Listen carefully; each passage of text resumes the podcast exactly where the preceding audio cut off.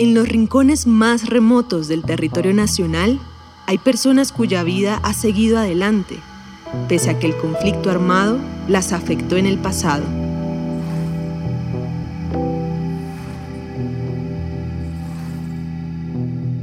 Yo en ese tiempo aún todavía estaba muy afectada, tenía mucha rabia, tenía como cosas encontradas.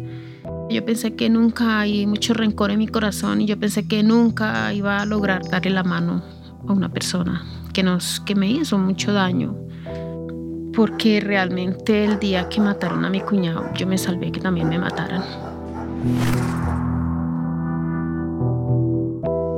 Ese es un capítulo que pasé en mi vida y que lo dejé allá y allá se queda porque yo acá ya, ya empecé una vida nueva, muy dura. Realmente fue muy dura. Mi hija me la violaron. Bueno, mis dos hijas fueron violadas. Pero, pero yo he sido fuerte y he tratado de salir adelante y ya acá pues quiero es seguir adelante con, mi emprendimiento que, que estoy enfocada en este momento. La Coalición Internacional de Sitios de Conciencia y Javeriana Estéreo Bogotá presentan la serie radial 50 vidas. El capítulo de hoy, Haciendo lo mío poquito a poco.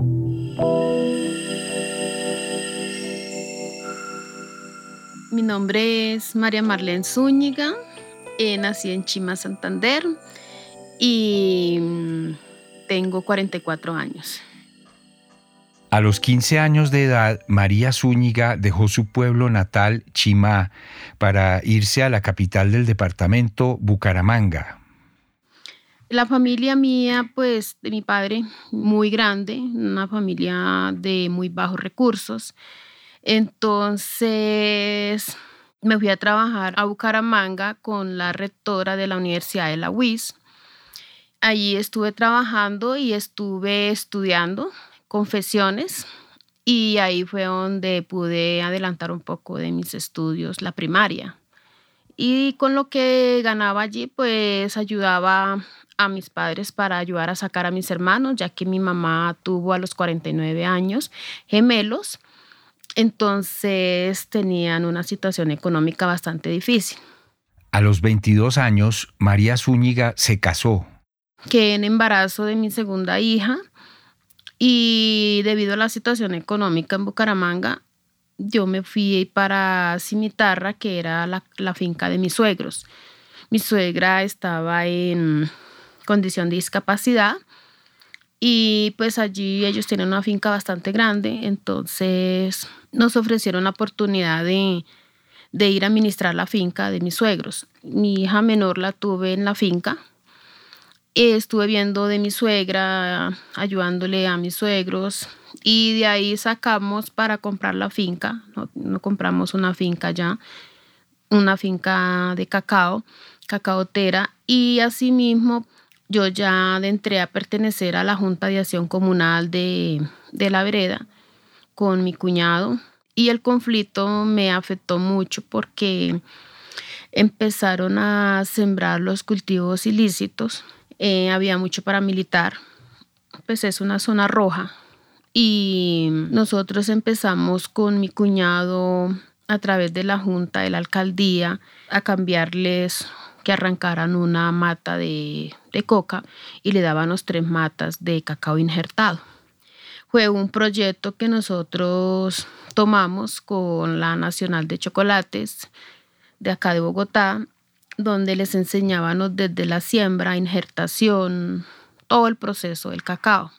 Pero entonces ya pues los paramilitares no les gustó, había mucho, mucha, mucho conflicto. Y pues nada, el que se cruzara en el camino lo iban quitando, por decirlo así, porque mataron muchísimas personas. En eso mataron a mi cuñado, que era el presidente de la Junta, pues a mí me sacaron también de la finca. Era el año 2007. María Zúñiga y su familia se vinieron para Bogotá. Aún acá en Bogotá recibimos amenazas Siempre vivimos como en albergues, cosas así. Ya después subíamos de barrio en barrio. No, no pertenecíamos en un solo sitio, no. Y ya pues bueno, me han tocado cosas muy duras, muy duras. Sí, acá donde me ven, yo tengo varias cirugías por salud. Duré mucho tiempo muy triste, con una crisis nerviosa muy fuerte. Tuve que estar muchas terapias con psicólogo, con psiquiatra, también a mis hijas. Pero después de eso fui superándome poco a poco.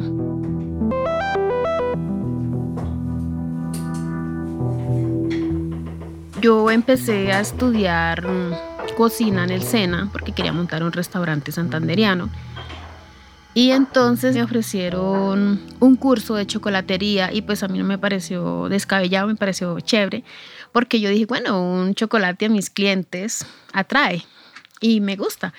Cuando entré a hacer esa capacitación, encontré y me di cuenta que eso era lo mío.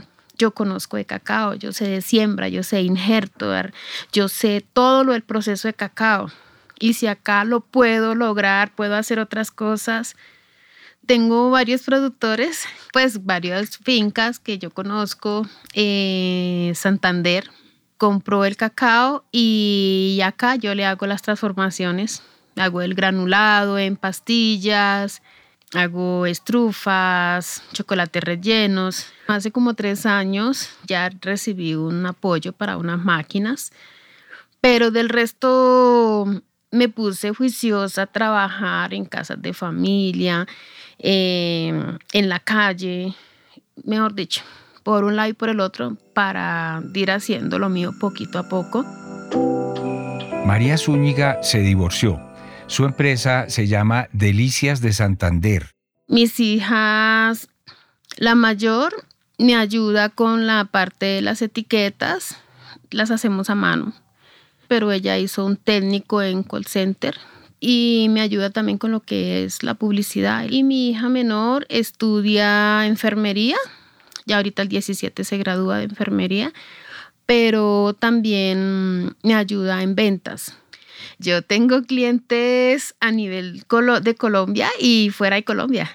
He enviado coberturas, he enviado chocolates para Corea, para Estados Unidos, para Canadá, para ceremonias. Y acá en Colombia tengo clientes de todo porque yo mantengo en ferias artesanales.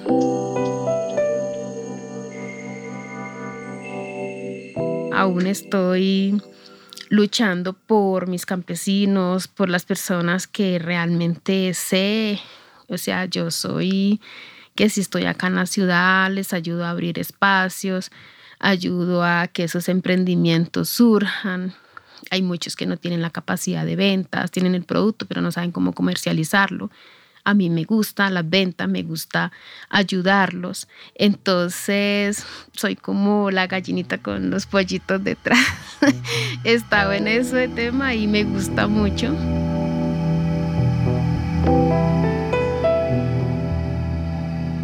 50 Vidas es una serie radial de la Coalición Internacional de Sitios de Conciencia y Javeriana Estéreo. Libreto y dirección, José Vicente Arismendi. Grabación de campo, ingeniero Camilo Manchego.